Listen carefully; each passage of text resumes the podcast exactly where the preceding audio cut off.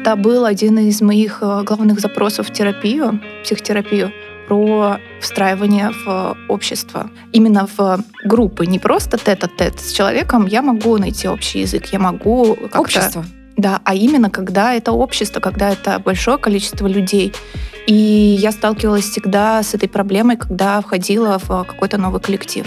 Да, потому что Потому у тебя что есть у уже меня, ожидания. У меня есть ожидание, что да, там будет небезопасно. Мир там будет, враждебен. там будет агрессия, с которой я не смогу справиться. Да, у шизоида главная какая Мгм. проблема?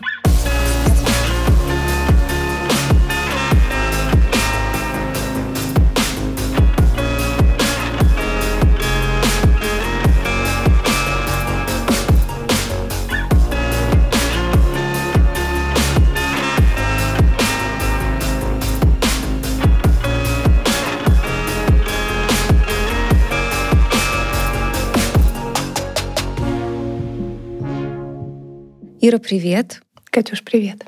Друзья, я хочу вам представить Иру Сватковскую. Это психолог школы Psy for Life, в которой вы проходите у нас обучение. И Ира сегодня будет моей соведущей.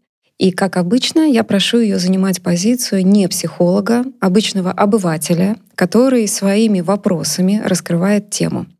Сегодня у нас необычная тема, она не избитая, она в таком виде еще не звучала. Это тема про ментальную агрессию. Поехали.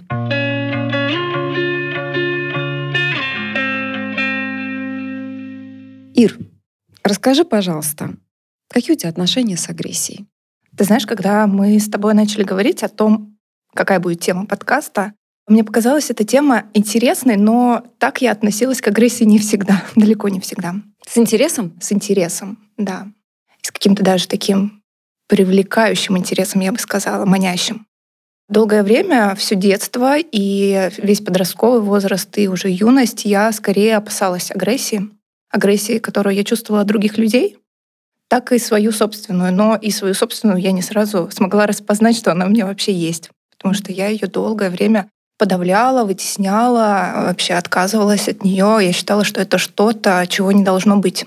Это очень интересный момент, и прям ты знаешь в тему того, что я хочу сегодня рассказать. Расскажи мне, как человеку, который сильно соединен со своей агрессией, как это, ну вот ее не иметь, не проявлять, не чувствовать, это как? Во-первых, я бы сказала о том, что для меня агрессия — это всегда была какая-то опасность. Вот прям я ставила для себя внутри равно. Мне сложно отследить, в какой именно момент у меня это сформировалось. Такое ощущение, что это просто вот со мной было всегда. С рождения? С рождения. Вот как я помню, в детском возрасте вот какая-то осознанность пришла, и понимание себя, понимание мира. Я уже, для меня это было слито. Причем не только агрессия, а все негативные эмоции, злость, раздражение, даже раздражение для меня уже было равно агрессия. И я ощущала все эти эмоции как деструктивные, как опасные, то, от чего нужно держаться подальше, и то, с чем не стоит иметь дело. И поэтому, когда я видела в окружении людей, у которых была проявлена агрессия, а, к слову, надо сказать, что у меня в семье у всех ярко проявленная агрессия. Ну, достаточно яркая. Мама, папа и брат, они с проявленной агрессией. И я ощущала их проявленность как опасную.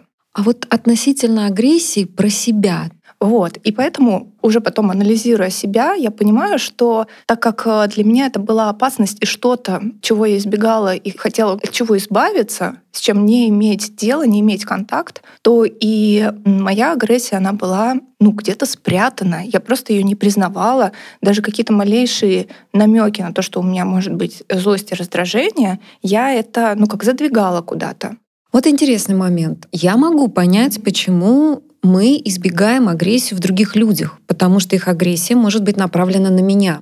Но я пока что не очень, как человек, Мгм. который в обнимку живет со своей агрессией, да, не очень понимаю, как можно бояться своей собственной агрессии, ведь она ведь направлена будет не на тебя, а на тех, кто может обидеть тебя. Почему человек избегает агрессии, как ты думаешь? Вот, Вот. именно твоя история. Э, Моя история, я об этом тоже думала. И знаешь, еще какая у меня была слитость а, по отношению к агрессии, отношение к агрессии. Людей, которые проявляют агрессию, я их воспринимала как неадекватных. Да-да-да. Да. Вот-вот-вот. Вот про Вот это. оно и И, пошло, и поехало, тогда мне жизни. казалось, что если я буду агрессию проявлять, то я тоже буду неадекватной. таких, как мы называем матерным словом, ебанутые. Да? Здравствуйте. Здравствуйте, я не такая. Приятно познакомиться.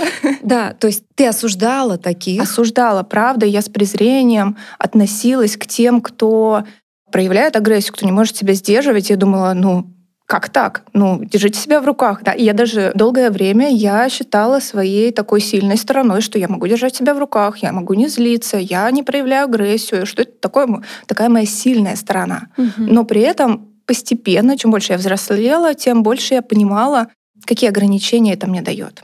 И, накладывает. И накладывает, накладывает, да. И на самом деле я начала испытывать в силу того, что у меня нет этой агрессии, вернее, она есть, но я не могу ее проявлять, я не могу ее использовать, я сначала чувствовала досаду, а потом прям зависть.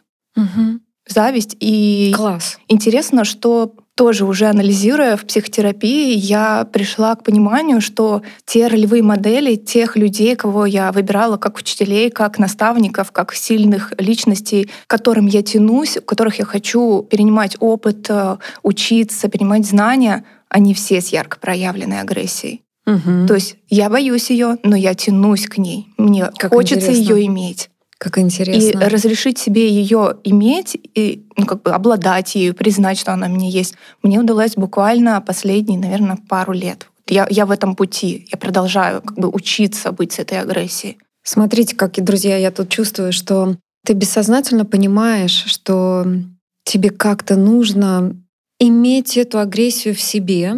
Один момент, ты пытаешься иметь ее через близость с тем, у кого она есть. Это часто почему жертва идет к агрессору. И другой момент, более здоровый, когда ты не пытаешься через обладание другим человеком иметь ту силу, которой у тебя нет, а когда ты, здоровый сценарий, когда ты пытаешься чему-то обучиться у этого человека, для этого этот человек должен в твоем сознании выступать все-таки как адекватный. Потому что мы не хотим брать себе то, что маркируем как дефект. Угу. И поэтому мы окружаем себя возможными ролевыми моделями, как ты сказала, учителями, чтобы перенимать какие-то черты и формировать свою идентичность. Та предложенная модель от папы, от мамы, она была тобой забракована. Это не то, что я хочу иметь в себе. И во взрослом возрасте ты решила, что я найду заменяющий объект, который будет согласовываться с моим представлением о нормальности. И какие-то части мы берем. Кстати, еще один очень важный момент. Нам кажется, что мы вытесняем агрессию, что мы ее не проявляем, что мы не имеем, вот Ира улыбается, что мы не имеем, ключевое слово. и ключевое слово, что кажется. И очень часто человек не замечает, что его выражение лица, его послание, которое он сообщает, его действия на самом деле все это содержат. Угу. Да? Да.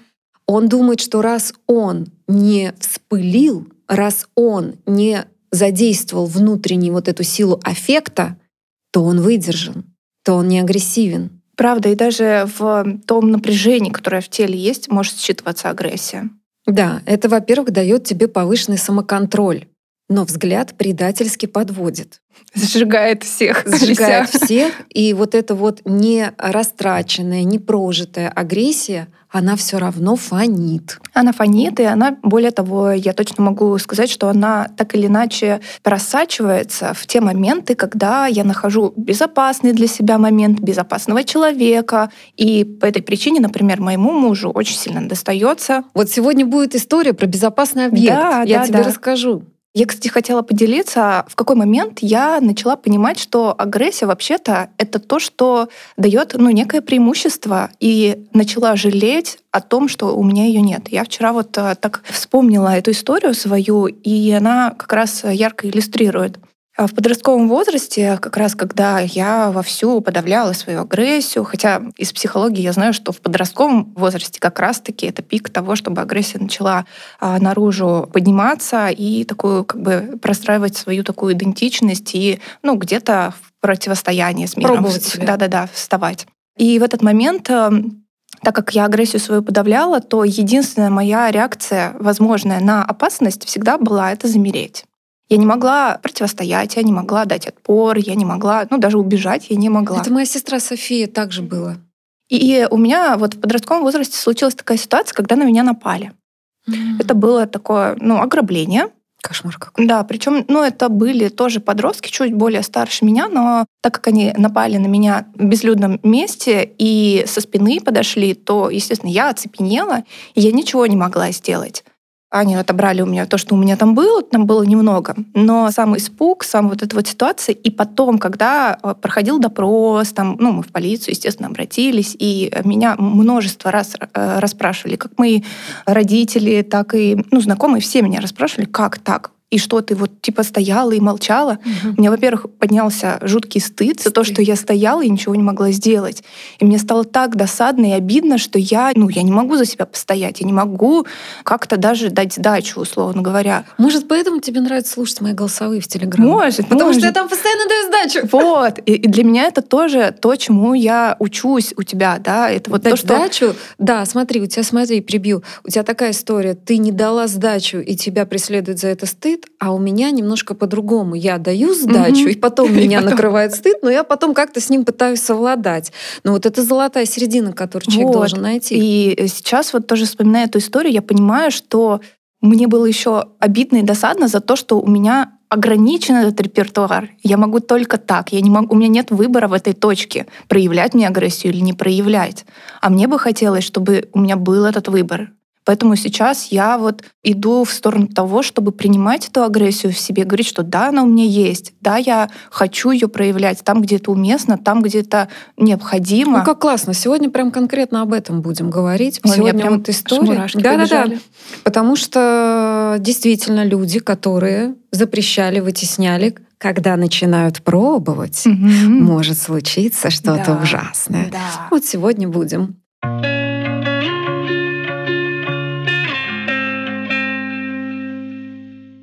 Итак, Ментальная агрессия. Так называется наш выпуск. Очень интересное название и такое интригующее. интригующее. И непонятное, Катя. Смотри, ментальная агрессия — это агрессия без физического воздействия. Mm. Всего лишь. Она наносит эмоциональный, интеллектуальный, психологический, личностный вред человеку. Вот здесь выделю два аспекта. Психологический, то есть она может спровоцировать на дополнительные психологические защиты — или на то, чтобы те защиты, которые есть у нас, стали более ригидными. То есть мы начинаем их применять там, где не стоило бы, потому что мы боимся вреда. Личностный — это про самоценность, про собственную значимость и про идентичность. Ментальная агрессия бьет туда. Угу. Она может касаться этих вещей. А идентичность, друзья, это про то, какой я, какое я имею о себе представление, каким я хотел бы быть отражается на том, как человек впоследствии будет относиться к самому себе, какие действия он в целом будет совершать. Негативные последствия ментальной агрессии — это снижение возможности встраиваться в общество. Вот здесь очень важно, что такое встраиваться в общество. Но это не какое-то там вот общество, мир какой-то. Нет, общество в буквальном смысле слова, с которым ты соприкасаешься. Это может быть рабочий коллектив, это может быть учебный коллектив, дружеская какая-то группа, семейный какой-то круг. И вот негативные последствия ментальной агрессии — это сложности с организацией этих кругов, с адаптацией к людям. Также, какой вред наносит ментальная агрессия? Это потеря эмоциональной стабильности. Ну, конечно же, да, тебя выбивает что-то. Далее, это неэффективность при решении своих жизненных проблем. Mm-hmm. То есть ты меньше понимаешь, как тебе справляться с чем-то. Вот такой большой вред. Слушай, я прям подвисла на первом пункте. Давай. Про принятие в социальном кругу. Да-да-да.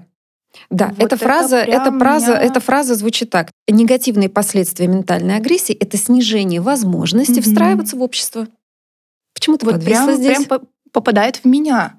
Мне кажется, Точно, что кстати. да, да, да потому что это был один из моих э, главных запросов в терапию, психотерапию, про встраивание в общество. Именно в группы, не просто тет-а-тет с человеком. Я могу найти общий язык, я могу как-то... Общество. Да, а именно когда это общество, когда это большое количество людей.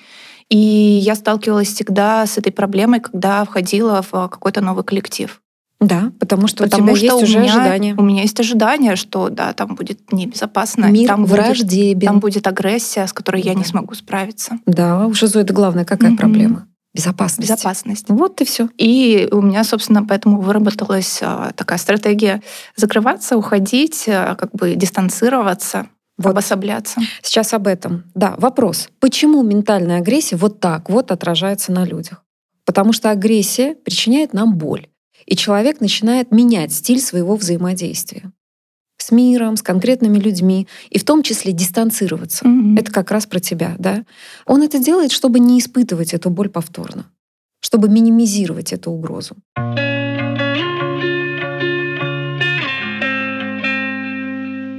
Давай, в принципе, разберемся с понятием агрессия.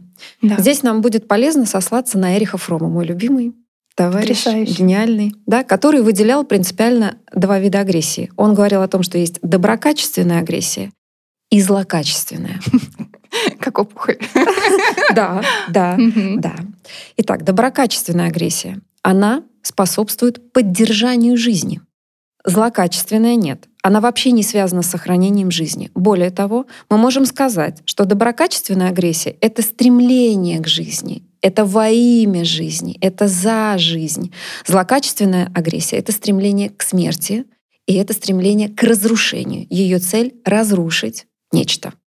Самый яркий представитель злокачественной агрессии в человечестве, в мире. Как ты думаешь, кто это был? М, Ты знаешь м. его? Я знаю. Наши, да? наши слушатели тоже знают. Его знают все. Человек, который нанес наибольший урон человечеству силу своих идей. Я прям в растерянности. Эм, Гитлер.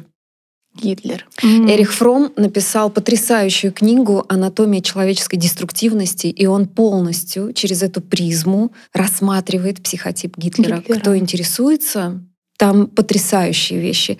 Вы можете почитать. А я хотела добавить про то, что как раз я воспринимала большую часть своей жизни агрессию как вот злокачественную. Все так. Я не видела вот этой второй части, второго типа агрессии. Хотя ты прекрасно знаешь, как она проявляется. И вот когда я об этом скажу, ты скажешь, ну точно, это же очевидно. Ну, с- сейчас я уже больше понимаю, что действительно есть место и второму типу. Да. Фром также предлагал нам в самом начале, перед тем, как идти дальше, отделить подлинную агрессию от псевдоагрессии. Сейчас о том, что такое псевдоагрессия. Это действия, которые могут причинить ущерб, но не имели изначально злых намерений.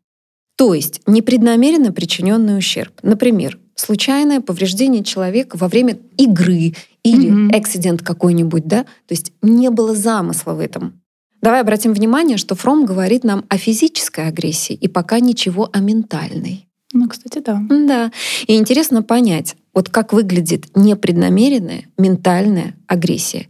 Я предлагаю нашим слушателям по прослушиванию этого выпуска написать в комментариях, как они думают, как это будет выглядеть. Потому что мы коснемся сегодня разных глубоких проявлений агрессии. Я бы хотела, чтобы это была ваша работа, чтобы вы смогли сделать такой вот как вывод сами для Мгм. себя. Это покажет, ну, любое какое-то обмозгование какого-то явления помогает вам в этом разобраться, да? Давай введем такой термин — оборонительная агрессия. Зададим вопрос, а является ли оборонительная агрессия подлинной агрессией?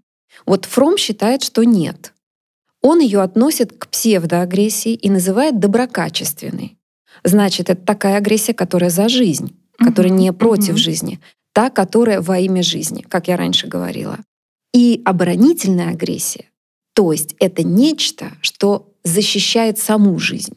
Факт, да. Это вот то, чего мне не хватало. Вот. Значит, здесь я перехожу к своей личной истории и прошу всех в комментариях быть корректными. Мы не осуждаем не мою личность, не личность моей подруги, которую я буду вам представлять. Будем экологичными в этом вопросе, да? Моя подруга недавно меня спрашивает, могу ли я задать тебе нескромный вопрос?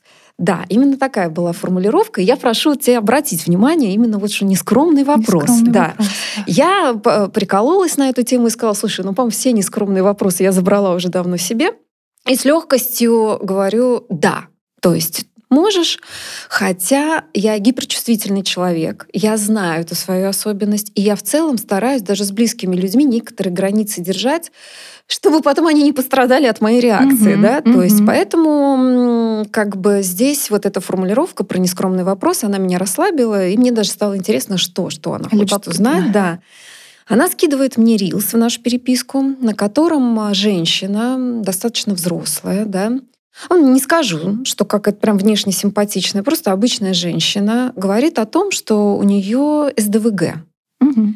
И что у нее была проблема здесь э, с прокрастинацией, она месяц не могла приступить к своим делам, но вот есть суперособенность, она активизировалась и за полтора часа переделала все те дела, которые очень долго ее ждали, да, потому что у нее есть вот эта безумная скорость каких-то решений, выполнения каких-то задач.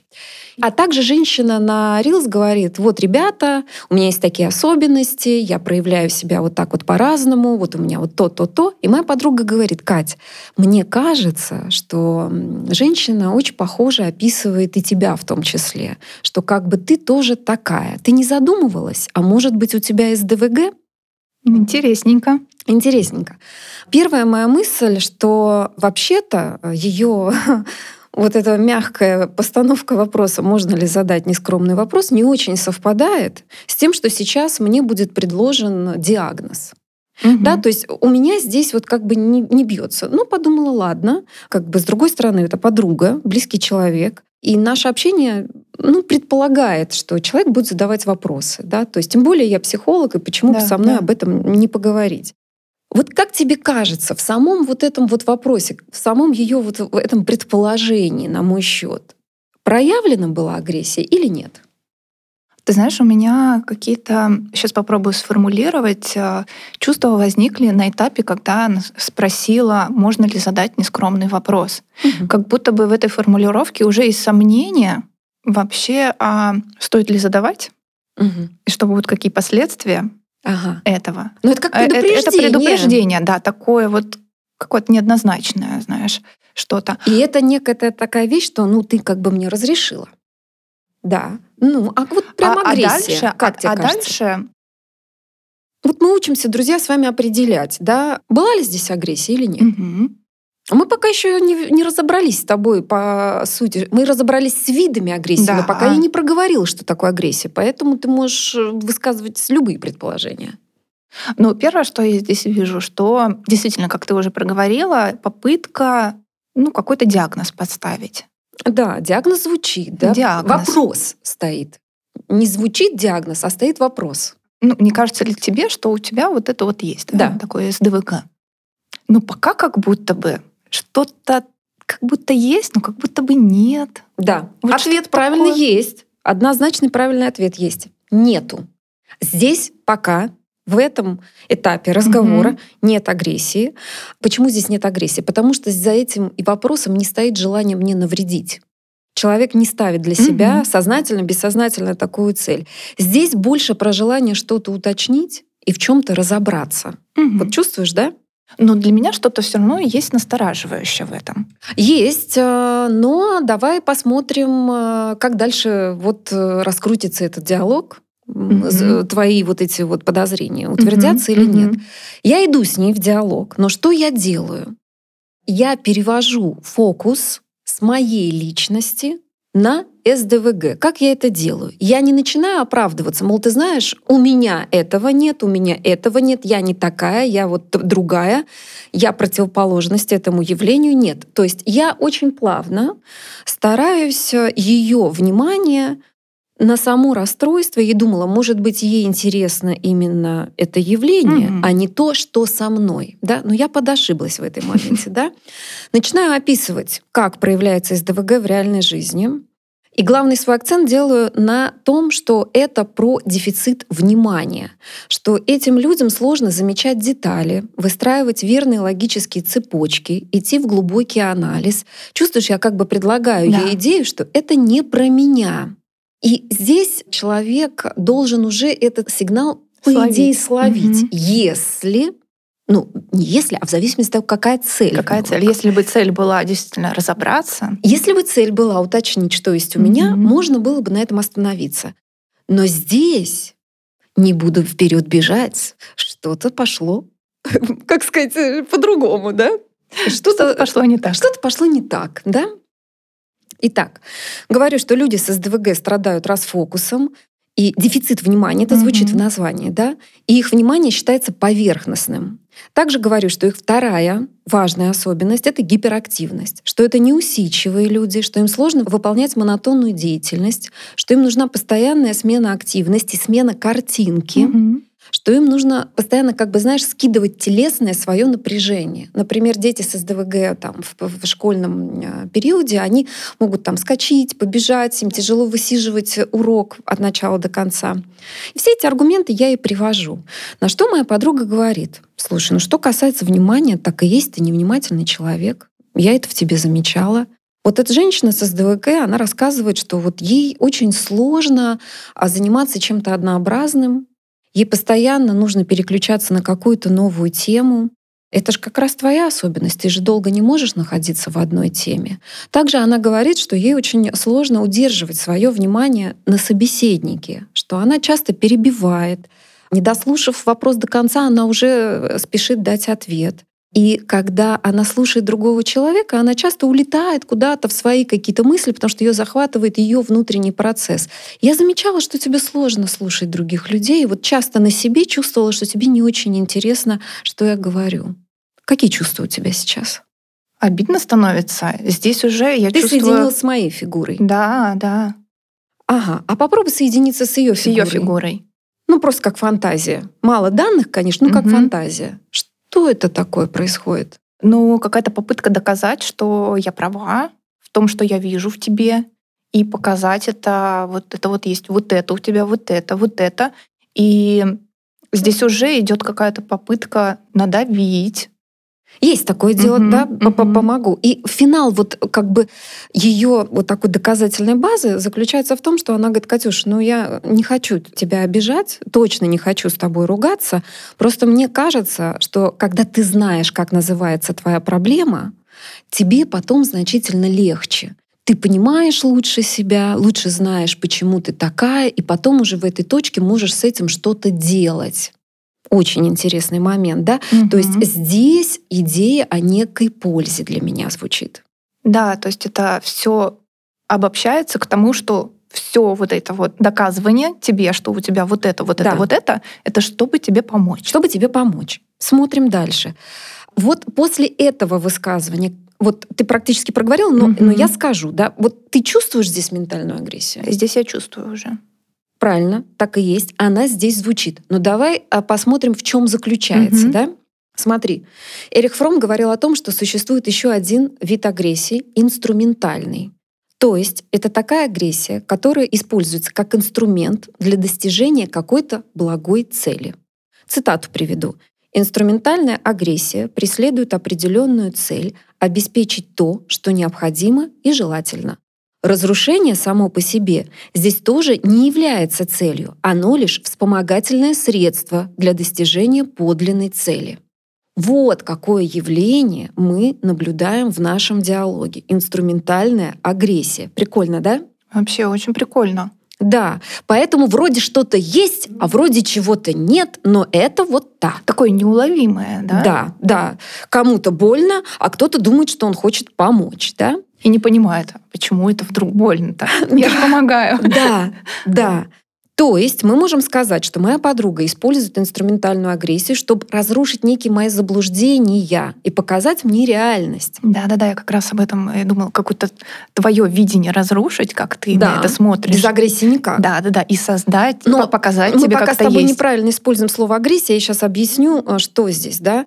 А, но также мы с тобой должны понимать, что это все-таки агрессия а значит нечто, что наносит лично мне, Кате, вред. Да? И здесь важно соизмерить то благо, которое ты пытаешься предложить, и тот вред, который ты можешь нанести. Это очень непростая задача. Интересный вопрос. А кто должен это оценить? Кто должен оценить, а что перевешивает одно или другое? Вот у меня сейчас мысли о том, что мы часто вообще не задумываемся о том, что своими благими какими-то действиями мы можем нанести вред. Близкие родственники точно не задумываются. Не задумываются. И в эту категорию подпадают некоторые близкие друзья. Да. Но по сути оценить это должен тот человек, который хочет нанести вот это благо. Нет. Почему Нет. он не он должен, Должен. учесть, но он не может оценить. Знаешь почему? Не может. Вот смотри, почему он не может оценить. Пользу всегда определяет тот, кто в ней нуждается. Полезно это или нет для него. Конечно. То есть в данном случае это я, Ир. Только я могу определить, будет ли у меня от чего-то польза. Чужие идеи о том, что будет мне полезно, это только его идеи И об фантазии. этом. Да? Это не равно факты. Да? Именно поэтому не вы решаете, что человеку пора узнать про самого себя. И тут Да. мы подходим к нашей с тобой очень понятной теме. Мы, психологи, так и говорим, а запрос на это Мгм, знание. у человека, лично вот от тебя на это знание у него был, потому что если не было, то ты как бы должен Остановиться. притормозить Мгм. коней, да? То есть если не был, значит, ты нарушаешь его границы, запихивая в него это знание, решая за него, что ему это нужно. Да. Это чисто ты на свое усмотрение. Значит, смотри, я тут решила, тебе от этого будет Бери, польза. бери. Но, да, то есть э, либо ты не пользуешься агрессией и умудряешься сообщить как-то так, что точно не нанесешь вреда, но польза будет только там, когда на это есть запрос. Да, и когда человек готов эту пользу взять. Условно, ты можешь предложить, а человек уже ну, сам выбирает дальше. Поэтому, если бы это было просто предложение, на каком этапе моя подруга должна была остановиться? Вот на этапе того, когда первый раз спросила, Первой получила, транзакции, да, да? первой транзакции. Ну, типа, получила Катюш, от у тебя тебя ответ, это и стоп. есть? Нет, э, я Этого думаю, это нет. про другое. Мгм. Поехали дальше, да? Да. Хорошо.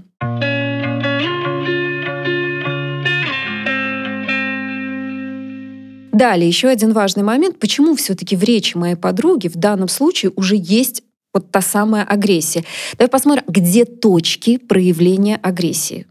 Мгм. Смотри, это точки в ее прямолинейности, в строгой констатации факта, такая безапелляционность звучит, да, да? однозначные высказывания такие. Да, не, не субъективное мое, Мгм. мне кажется, может быть. Нет, вот смотри, у тебя вот то-то, то-то, сё-то, да? В напоре, с которым делает это человек, в отсутствии степени свободы, нету допусков, да, в желании убедить, несмотря на мое сопротивление. То есть она что-то делает, и она преодолевает это сопротивление, она прикладывает силу, чтобы пробиться, да? Также она не учитывает контекст. Сейчас очень интересно будет, друзья, про контекст. Поэтому здесь мы видим четкое желание убедить другого в наличии у него негативных черт, которые, собственно, суммируются в диагноз. Да, и еще знаешь, что я в этом чувствую, вот в том, как она формулирует и говорит тебе какое-то как обвинение. Да, в этом есть осуждение, как осуждение. минимум. Да. Да? Мгм. Итак, сейчас про контекст. Знаешь, в чем он заключается? А он заключается в том, что диагноз ставит не психолог, психологу.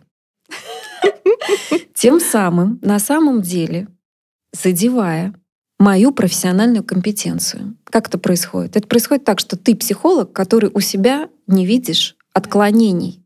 Значит, ты не критична к самой себе. Скорее всего, тот человек, который претендует на большую экспертность в точке соприкосновения чужой экспертности, да, то есть я здесь лучше понимаю, чем ты. Я вот в проявлении клинической психологии больше понимаю, чем ты. Он вообще не осознает, что он прокатывается по экспертности. Кому он это говорит? Он с тобой просто вот как с другом разговаривает, Мгм, да, мгм. и поэтому он а, не очень, да, то есть он не дорисовывает, что ты еще и эту часть во мне задеваешь, да, Да. то есть нет Слушай, это очень важный момент. и это про способность учитывать контекст. Да? Вот я привожу такую аллегорию, что вот представь, есть художник, и у него не один десяток признанных э, потрясающих картин. И вот это как будто бы, будучи не художником, попробовать его убедить в том, что у него нет там худо- художественной глубины, что его картины плоские, банальные, примитивные, что он не способен какие-то там прорабатывать детали. Да? Вот важно понимать, что если ты сам не художник, а просто ценитель искусства, и ты даешь такую обратную связь художнику, ты не очень отдаешь э, себе отчет. Да? Что-то вот как бы. Факт, да, это... Я об этом, кстати, сразу не задумалась, Но это очень важный контекст. Да, контекст. Его нужно да. всегда учитывать. Он всегда Кому из чего-то состоит. Угу. Да. У нас в споре была такая фраза, когда она говорила, я бы хотела иметь право сказать свое мнение, и мы не делились бы на то, кто из нас психолог, а кто нет. Есть большая разница между сказать мнение и поставить диагноз, да? Это все-таки разные вещи. Итак, смотри, что хочу здесь сказать. Здесь есть действительно области, в которых большинство из нас может иметь собственное мнение. Ну там еда какая-нибудь, mm-hmm. да, кино, литература, мода, там какое-нибудь курортное направление, где я отдыхала, еще и об этом думаю, да?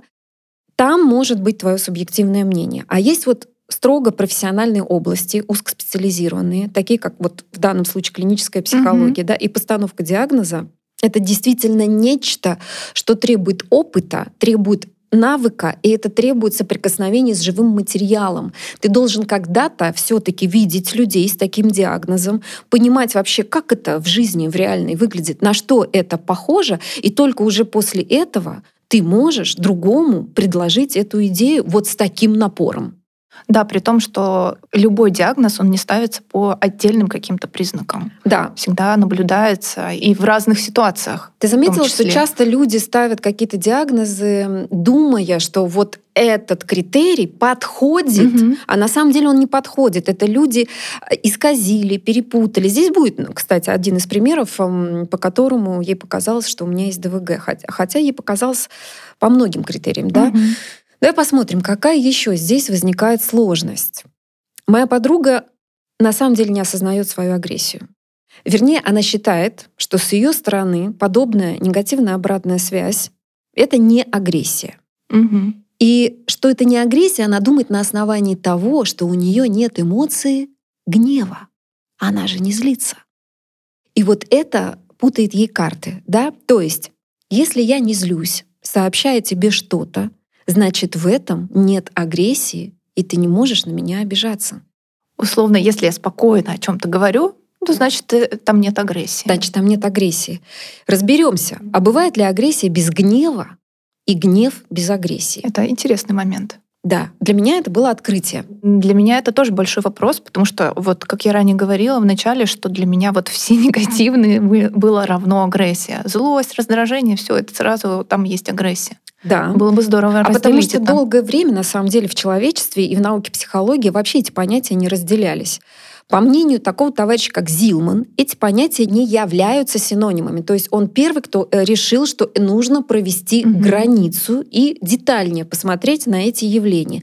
Он утверждает, что агрессия не всегда сопровождается гневом, а состояние гнева не всегда влечет за собой агрессивные действия. И это то, что у меня с моей подругой произошло. Смотри, теперь прописываем, что такое гнев угу. и что такое агрессия. Термином гнев в психологии обычно обозначают эмоциональное состояние, и оно может характеризоваться от легкого раздражения до мощной ярости. Угу. Ключевые слова здесь эмоциональное состояние. Да. Переходим к агрессии. Угу внешне, то есть вовне ты проявляешь мотивированное, то есть значит у тебя есть мотив да? действие, наносящее вред. Агрессией можно назвать целенаправленное, деструктивное поведение, наносящее как физический, так и психологический дискомфорт. Дискомфорт, не просто там mm-hmm. травму, дискомфорт, понимаешь?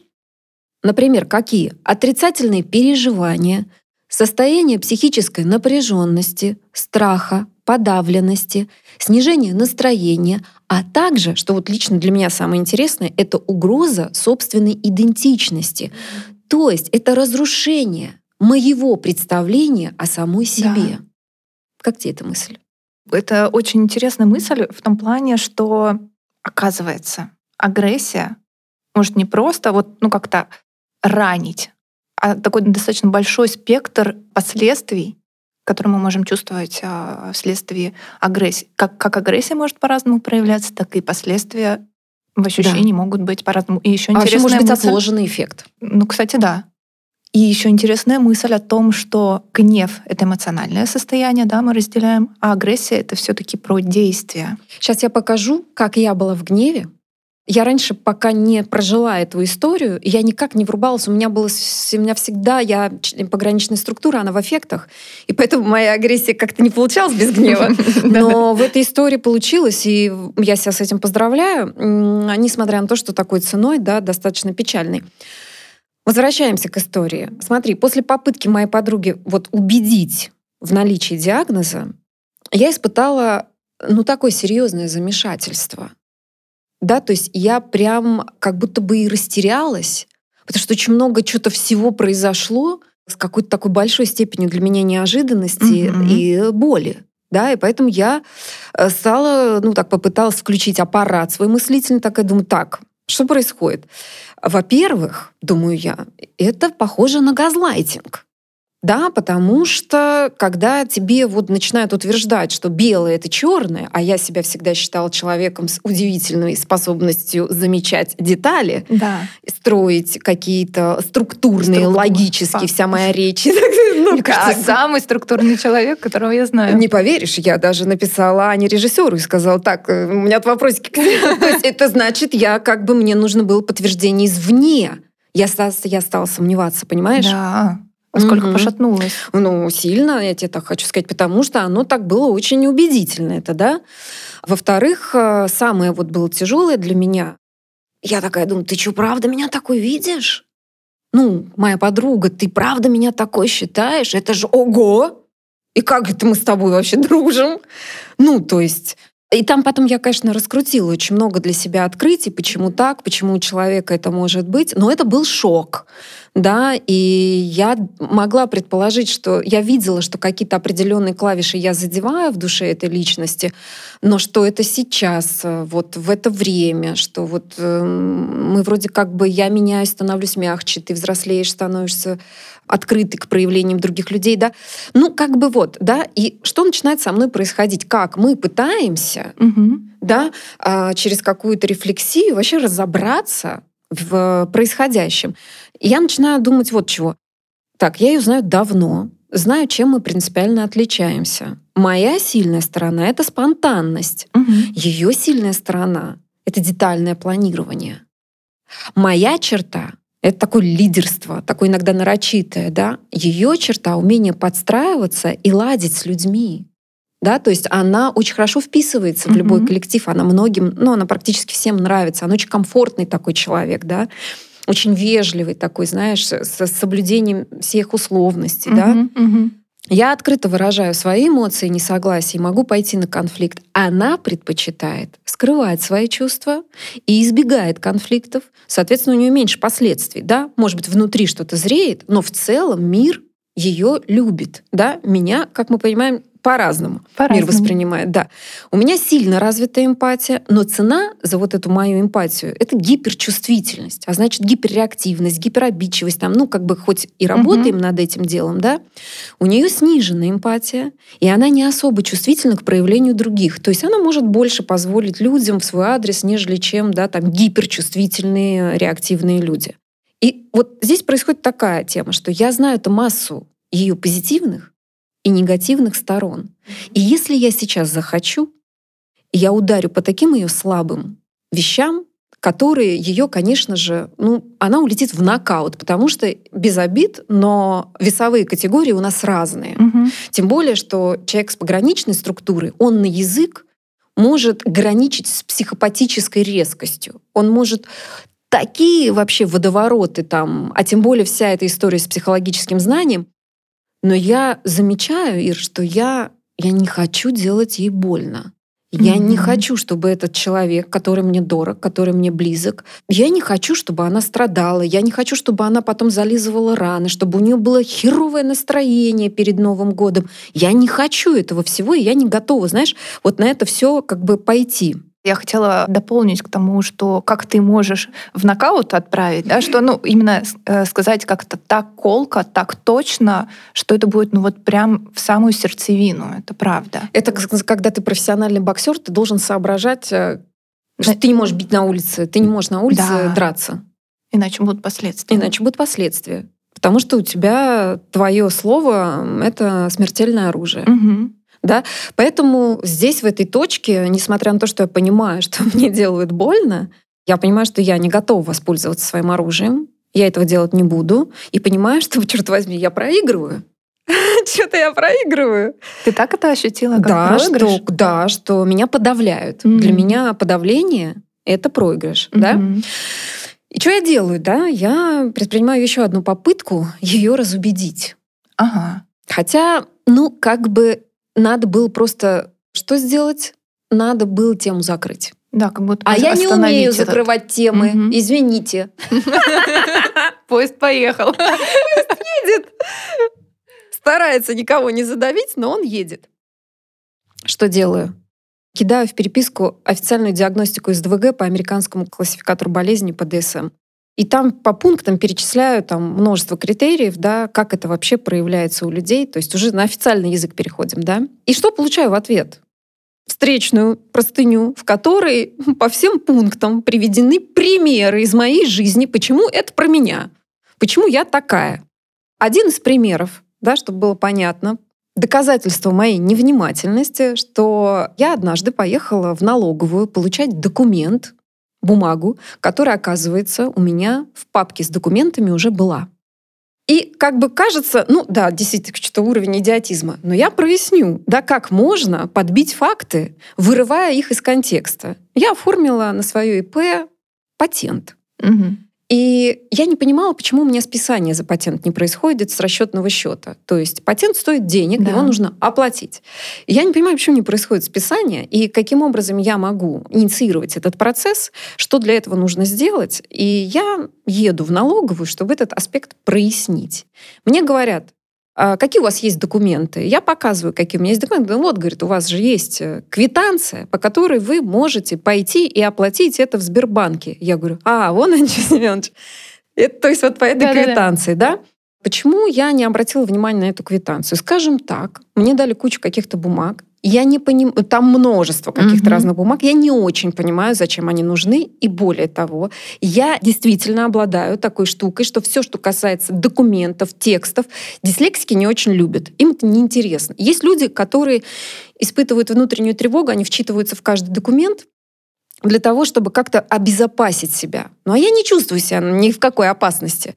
Поэтому я просмотрела, что окей, мне дали, у меня есть, и то, что эта квитанция, которую там полгода назад я оформляла, до сих пор та, по которой можно платить, я прояснила в налоговой. И когда я увидела этот аргумент, о чем я подумала, нихуя себе, я подумала, ты помнишь, что у меня была такая ситуация в налоговой? Не осуждаем, не осуждаем. Не, э, не осуждаю. Но возмущаемся, да? Я, честно говоря, у меня аж челюсть отвисла, когда ты сказала, что по каждому пункту были выписаны конкретные Хотя достаточно примеры. пять, кстати. Ты знаешь? Конкретные примеры, это насколько надо помнить, ну, такие детали, хранить их и, как, знаешь, оружие использовать потом. Да. Далее идем. А, Значит, эм, вот именно в этой точке подключилась злость. Моя злость. Мгм. Если ранее я просто была в растерянности и немного в ахуе, то здесь у меня включается интенсивная эмоция злости. Да? Но как интересно, эмоции злости есть, а по морде дать не хочется. Это вот про то, что я способна злиться, но при этом не сработало черно-белое. Знаешь, как черно-белое срабатывает, что раз ты меня злишь, значит, ты черная, значит, ты Мгм, полное мгм. зло, негатив, и я хочу тебя уничтожить. Это вообще очень интересный для меня с этой точки зрения личный опыт. Это про какое-то взросление, что ли, психологическое. Правильно ли я понимаю, что, получается, ты почувствовала злость, Да. но агрессия не поднялась? Нет. Посмотри, как это выразилось. Есть э, документальные факты, моя переписка, да? Как это выразилось? Я понимаю мгновенно, что у нее произошел сдвиг мотива на цель. Как это в данном случае? То есть изначально у нее было желание предоставить мне информацию к размышлению. Мгм. Но в процессе желание это переросло в желание быть правой, в желание Да. доказать, да? Причем доказать во что бы то ни стало, понимаешь, не осознавая, что она хочет быть правой за счет признания с моей стороны каких фактов-то? Ну, уничтожающих меня как личность, да? Профессионально. Ну, конечно, что я невнимательная в каких-то просто элементарных вещах, там, на уровне какого-то кретинизма, да, что мне неинтересны люди и общение с ними. Это все просто проговаривалось, да, что я не способна к полноценному труду и планированию, да, что я не очень структурный человек. Вот здесь всем привет, кто у меня на курсах учился, да. Мои поступки не проходят когнитивной обработки. То есть она говорит, ну ты же вся на импульсах эмоциональность приравнивается импульсности, угу. да, то есть когнитивный вообще оттормаживает, да, и так далее, вот и тому подобное. Ну вот представь, какая, да, то есть это простыня. И вот когда ты так яро пытаешься кого-то убедить в многогранной неполноценности, закрадывается подозрение, а какой у тебя мотив?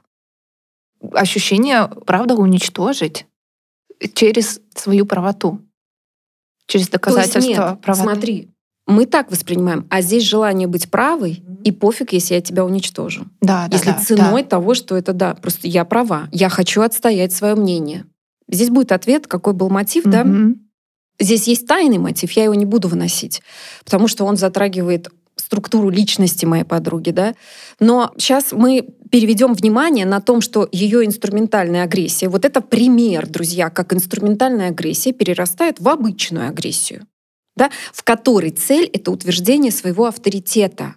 Это попытка отстоять уже свое «я». Она отстаивает таким образом себя, право иметь мнение, право сказать мнение и право сказать негативное мнение. Да?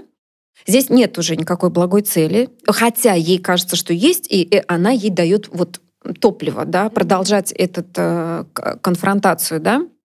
Здесь уже у нее цель как можно больше найти подходящих аргументов, да, своей правоты. Ну, неважно, что там, как бы, горя оно огнем, да.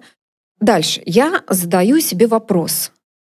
Ну, как бы обычно я его значительно раньше себе задаю. Я говорю, что за хуйня? Типа, ну, как бы, почему такая токсичная херня, и вообще, почему я терплю? Ага. Да. И я написала в чат э, прямо откровенно, что это полный пиздец, да, что я вообще в шоке, и что это все неожиданно для меня, и что вообще мне нужно время как-то отойти от этого всего, да, что как бы как-то собраться вообще со всем угу. с этим, да. Ретроспективно я тебе так красиво раскладываю, но это же обычно хаотичный такой Конечно. диалог с кусками туда, куска, с кусками сюда, да. Я сообщаю, что вообще мне больно и очень обидно, угу. да, то есть это звучит с моей стороны, но обратите внимание, звучит просто про себя. Мне больно, да, мне да. сейчас очень обидно. На что получаю осуждение с ее стороны на выплеск моей реакции гнева. Вот какая тонкая происходит подмена. Она мне говорит, обрати внимание, что ты проявляешь агрессию. Ты очень агрессивна сейчас в мой адрес, а я всего лишь хочу донести до тебя полезную информацию. И также, когда ты сейчас говоришь мне о каких-то своих контраргументах, это похоже на желание оправдаться. Нокаут. Нокаут. Почти. Я, я встала. Я, я просто немножко опешила. Почему? А, ну, во-первых, правда, ты говоришь просто о своих чувствах. Но жестко. Ну, ну жестко, ну, потому кричу что... прям матом ну, в чат. Потому ну, что не кричала, уже... это был не голосовой, это был текст. Это был текст, но там уже действительно накал вашего взаимодействия, он подошел к тому, чтобы кричать о своих чувствах. Ты терпела, вот это терпела. обнуляется, да? Да, и это обесценивается. Говорится, что ты агрессивная. Угу. Ты посылку-то прими, распишись. Да. Принимай. Не надо злиться. Не важно, что у тебя нет запроса на это. Бери. Да. Ну, ты же агрессивная. Вот оно, твои импульсы. Вот ты не можешь чего-то там. Разворот. Mm-hmm. Разворот, да.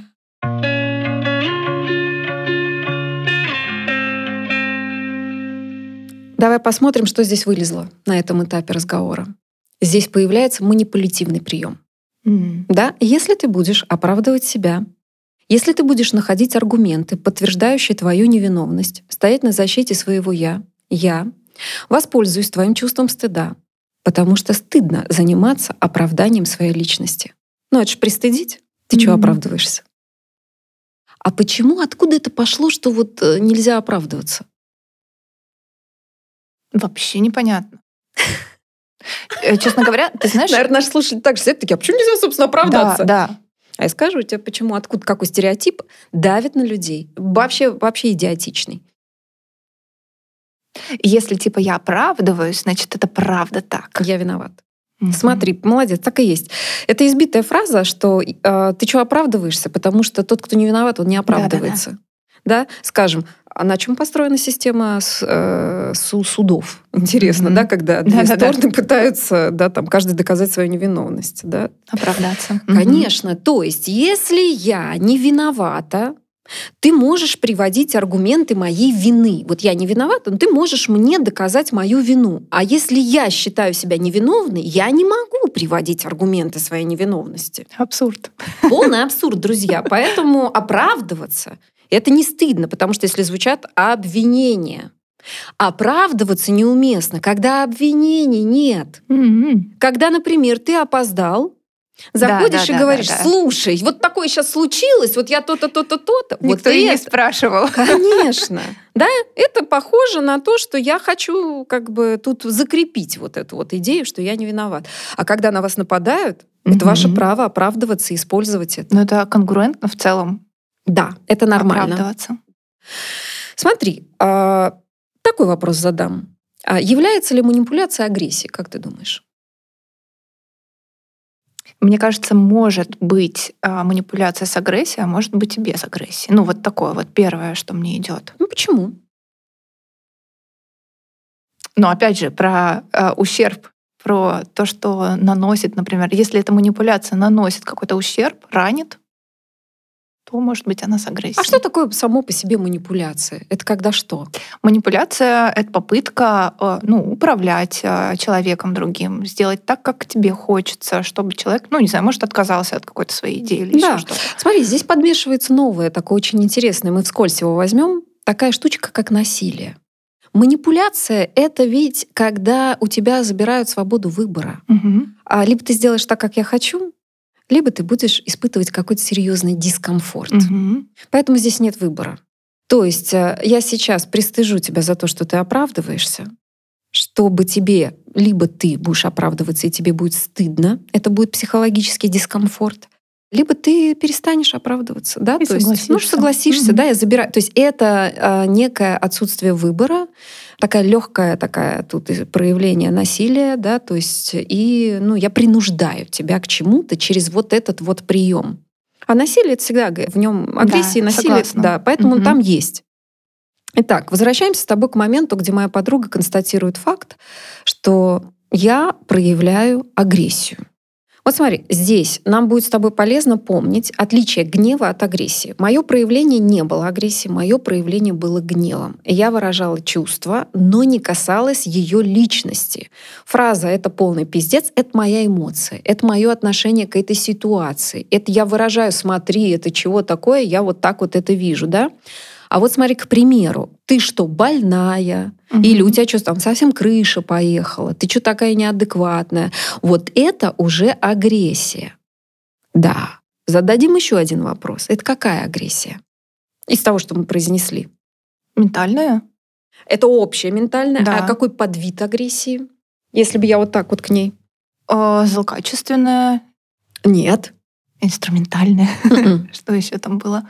Оборонительная. Оборонительная. Угу, да, Потому поняла, что, что я это Защита такая, меня спровоцировали, угу. да, и поэтому я хочу разрушить ту агрессию, которая несется на меня, чтобы защитить, защитить сам, себя. Угу. свою личность, свою идентичность. Поэтому Фром говорил, что одна из причин оборонительной агрессии является угроза нарциссизму. У нас с Фромом, мы разное вкладываем mm-hmm. в это понятие нарциссизм. Он в позитивной коннотации относился к нарциссизму, я в негативной, как к дефициту и расстройству личности, да, поэтому я поменяла бы, поменяла бы. А сейчас, значит, а, заменила бы, знаете как, я бы сказала, что не угроза нарциссизма, а угроза самоуважению и достоинству. Mm-hmm. Да? А вот что говорит Фром. Агрессивное поведение возникает в ответ на вторжение в зону личной безопасности индивида. Конечно, она там была. А вот далее будет интересно проследить в контексте этого случая как инструментальная, доброкачественная агрессия моей подруги перерастает в злокачественную, то есть в деструктивную. Да? Посмотрим. Фром говорит о том, что подлинная деструктивность встречается в двух формах. Спонтанной и связанной со структурой личности. Вот ты рассмотри, спонтанная форма подразумевает проявление дремлющих, деструктивных импульсов, которые на самом деле зарыты, ну, они в каждом человеке есть. Угу. И они активизируются у нас при каких-то чрезвычайных обстоятельствах. А, в отличие от деструктивных черт характера, которые присущи конкретному человеку в скрытой или в явной форме всегда. Были ли чрезвычайные обстоятельства в момент нашего диалога с подругой? Не было, потому что чрезвычайные обстоятельства — это, например, физическая угроза твоей жизни. Или что-то такое, откуда ни возьмись, прилетело, да, и ты ощущаешь, что это просто, ну, чрезвычайное Чрезвычайно. А да. здесь это созданная ситуация, на самом деле. Здесь это было что-то проявление какой-то личности, угу. какого-то характера, да? Под формой деструктивности, та цитата, да, под формой деструктивности, коренящейся в характере человека, Фром понимал садизм. Да, он уходит в это явление. Сердцевину садизма составляет жажда абсолютной и неограниченной власти над живым существом. Часто садизм становится единственным способом самоактуализации личности, являясь в реальности превращением немощи в мнимое могущество. Это когда вот личности ничего другое недоступно, uh-huh, uh-huh. да, то есть вообще она никак не может проявить себя, что-то себе самой доказать, она именно таким образом начинает действовать. Это не про мою подругу, это я просто да, вам рассказываю да, да. про само явление. Да? В крайних случаях, в крайних случаях мы видим, что люди становятся маньяками-убийцами. У них ну, вот... прям такая картина рисуется. Да. Можем ли мы сказать, что мой спор с подругой перешел на уровень борьбы за власть, да, вот локальной, локальной борьбы за власть и собственный авторитет? Да, да, да. да. Это здесь и произошло как раз попытка доказать это и есть про власть. Да. Взять эту власть. Да. И какую-то интересную новую модель она для себя проживает. Сейчас мы про это скажем. Что спровоцировало подругу проявить доминирующие черты?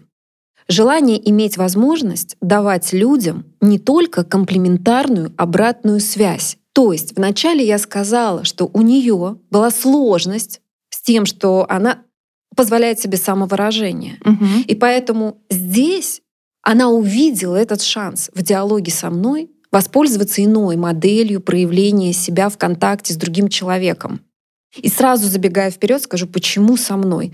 Да потому что я оказалась для нее достаточно безопасным mm-hmm. объектом. Mm-hmm. Да, то есть я открывалась, я позволяла себя саму критиковать рядом с ней. То есть чтобы быть до конца честной, я скажу, что ее предположение о моем СДВГ прозвучало после того, как я прослушала свой подкаст э, с Софией и сказал, ой, слушай, ну я там так ее перебиваю, просто я слова ей не даю сказать. И в ответ на это она спросила, можно ли я задам тебе нескромный вопрос. Да? То есть когда человек сам себе дает какие-то оценки угу. некомплементарные, очень легко в этот момент да, ты становишься да, удобным объектом, которому ты сейчас тоже дашь негативную оценку, потому что он как бы эту дверь открыл. Да? она мне прояснила в дальнейшей переписке, что вот ей теперь важно говорить людям то, что она о них думает. И понеслось. Да. И, и вот тут еще она по-честному сказала, что она берет, она берет себе эту возможность берет, да, то есть эту возможность делать подобного рода негативные заявления, да, но здесь есть путаница, да, что одно дело какое-то негативное заявление, другое дело постановка диагноза, контекст, вообще вся эта история, да, то есть это вообще тут все выпало, да, из сознания. И она предоставляет выбор другому человеку принимать теперь ее такой, с этой возможностью давать не комплементарную, в кавычках прям не комплементарную, потому что здесь уничтожающая была обратная связь, да, либо не принимать. То есть она сказала, смотри, у тебя есть выбор. Да, если как бы ты принимаешь меня такой, welcome, предлагаю тебе не обижаться. Если не принимаешь, то тогда можем дальше не общаться. Ну, несложно понять, что я выбрала, да? То есть, смотри, долгое время любая форма настойчивости и тем более агрессивности была у нее вообще под запретом. И вот, друзья, те люди, у которых вытеснена эта возможность, следите, пожалуйста, хочется сказать, за базаром, да, потому что действительно, ну не нужно, чтобы это превращалось в некий манифест да. свободы проявления. Мне теперь можно все, Неумело вы часто это делаете. И последствия, с которыми вы сталкиваетесь, это шок у тех людей, которые этого от вас не ожидают. Иногда бывает так, что вы уместно это сделали, но другие просто привыкли, что вы мягкая игрушка, которая никогда не проявляет каких-то твердых граней. Это про другое. Мы говорим про то, когда вы пытаетесь с перебором дать эту обратную связь, не учитывая, что ощущает другой человек от вашей инструментальной агрессии, да? А могу здесь а, Конечно. такой пример привести вот на своем опыте. Могу сказать о том, что когда я пробовала первые какие-то попытки у меня были выпустить эту агрессию, ну да. в таком дозированном формате, из-за того, что ее накопилось внутри так много, вот не получается, не, нет навыка... Подпустить пар чуть-чуть, да? да? Нет навыка ей управлять я не умею давать ее чуть-чуть. Если я даю, ну то как бы вот пламя пошло. Как у нее, смотри, она говорит, позволь мне иметь свое мнение о тебе. Оно вот такое, я тебе докажу. Да. И это, во-первых, надо сначала спустить все то, что накопилось, видимо, каким-то, ну, таким экологичным способом. С терапевтом. С терапевтом, с терапевтом, да, и вот, ну, с найти способ, фигурой. способы. Я, кстати, вот ходила на бокс одно время и представляла всех, на кого я могла бы это все накопившееся внутри направить, и вот лупасила в эту грушу. А потом уже пробовать.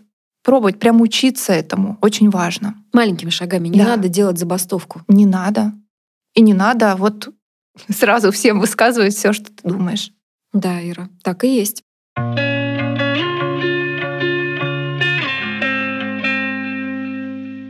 Смотри, предлагаю вернуться к феномену садизма. Немножко mm-hmm. осталось, да, а, к феномену садизма. И здесь мы удовлетворим потребности наших интеллектуалов.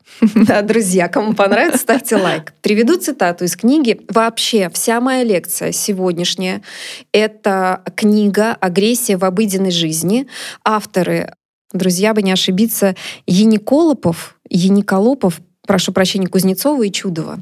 Потрясающая книжка. Потрясающая, Скорее да. всего, мы, если а, тема вам интересна, там есть о чем поговорить. Там есть про насилие, про разные феномены в обществе. Это мы только затронули введение этой книги, воспользовались только введением. Да? Итак, смотрите, что у нас есть про садизм.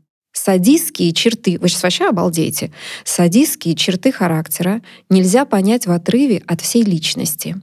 Они образуют лишь часть синдрома. Для садистской личности все живое должно быть под контролем, превратившись в вещь. Стимулом для садиста может явиться лишь слабое существо и никогда сильное. То есть, проявляя свою слабость, угу. я как бы спровоцировала, да, возможность проявления садистического какого-то такого вектора. Садистская личность боится всего того, что ненадежно и непредсказуемо, что сулит неожиданности, которые потребуют от него нестандартных решений и действий, и, следовательно, боится самой жизни. Еще один важный элемент в синдроме садизма составляют готовность подчиняться и трусость, Потребность в подчинении уходит корнями во вторую ипостась деструктивного характера — мазохизм. Как садист, так и мазохист — люди, испытывающие депривацию экзистенциальных и витальных потребностей. Да, и те, и другие испытывают депривацию, то есть у них сложности mm-hmm. с проявлением самой жизни внутри себя. Как садист, так и мазохист нуждаются в другом существе, которое их может дополнить. Из-за тесной связи между садизмом и мазохизмом Фром предлагал говорить о садомазохистическом характере или бывают садомазохистические черты характера, подчеркивая, что в характере каждого отдельного индивида может преобладать один из этих радикалов. И, наконец, последняя форма деструктивности, друзья, являющаяся ее кульминацией, это некрофилия, под которой Фром понимал утрату стремления к жизни, нормального для каждого человека и торжество инстинкта смерти. Мартида. Некрофил неудержимо тянется ко всему тому, что не растет, не меняется, ко всему механическому. Дополню сейчас. Его поведением движет стремление разрушить все живое, превратить его в вещь. Когда я на аватарке вижу коробку вместо головы, И ты знаешь, что есть на шизофрении, да. если там есть какие-то механические части да, пружины да, да. и что-то нечеловеческое, это не хороший признак. Это как раз вот э, то, что ты вначале говорила, что агрессия есть это стремление к жизни, а есть стремление к смерти. Да. Угу. Ира, как тебе сегодняшний наш диалог? У меня столько всего, столько мыслей сейчас в голове, потому что тот пример, который ты привела с подругой, пришлось как бы на это пойти, потому что да. уж очень хороший пример. Очень наглядный. Очень наглядный и пример. В нем я сейчас ну, с таким удивлением и восторгом да, как, как бы это странно не звучало, хочу сказать о том, что в нем очень много всего удалось рассмотреть. Да. Как э, разные виды агрессии, как из доброкачественной в злокачественную она переходит, Динамика. в какой момент она зарождается, потому что вначале ее нет, а потом она появляется. И как вообще этот, казалось бы, короткий такой диалог, но сколько всего там разворачивается. И как если потом посмотреть на наши, ну вот, жизни каждого, диалоги, то там столько всего может происходить. Куча всего. Надо быть честной. Наш диалог, он иногда останавливался на паузу, потом через какое-то время продолжался, и я его смогла закончить только перейдя в деструктивную форму агрессии. И я в, в качестве примера, чтобы доказать, я говорю, знаешь, что ты сейчас делаешь? Я сейчас тебе объясню. И я прошлась по личности. Mm-hmm. Я подсветила ей, ну не так, как не с, в полсилы, да, то есть я подсветила какие-то определенные вещи, и сказала, что вот смотри, у тебя это поэтому, а это поэтому, ты это делаешь так, а вот это делаешь так, твоя личность нуждается в этом, а вот в этом вот это, вот это, да. То есть такое негативное сравнение с собственной личностью я угу. сделала. Вообще, конечно же, я почувствовала, что где-то там много осуждения, где-то там негативного сравнения на фоне «я не такая», противопоставление есть своей личности. Угу. Это, конечно же, там есть. Но это, возможно, из-за попытки дать себе ощущение, что вообще-то я нормальная. Моя подруга хотела дать себе недостающего этого ощущения внутреннего, что и иногда мы переходим на такой диалог, что вот смотри, у тебя вот здесь вот проблемки, вообще это СДВГ, угу. да, то есть когда мы находим, как официально называется в виде диагноза какие-то черты личности, нам это дает э, такое возвышение над человеком, мы себя нормаливаем, угу. а другому, ну да, постановка диагноза. Так вот, я в какой-то момент поняла, что я не могу, как бы, это был как последний мой аргумент, который не был, кстати, принят, потому что когда я сказала, вот я осознаю, что это сейчас токсично и что mm-hmm. это удар по твоей личности. И почему он не был принят? Потому что моя подруга сказала, а мне не больно. Ты знаешь, я нормально принимаю твою обратную связь. Я думаю, это, конечно, не искренне. И как бы уже в обороне это было в обороне, принято. Да, такое защитное. Да. Ну что, друзья, это был подкаст про агрессию. Если вам эта тема интересна, пожалуйста, пишите. Да? Было очень интересно, да, и посмотреть на агрессию с таких разных сторон. И какая она объемная, и какая она многогранная. Да. Очень интересно, я тебя благодарю. И я тебя благодарю, спасибо большое.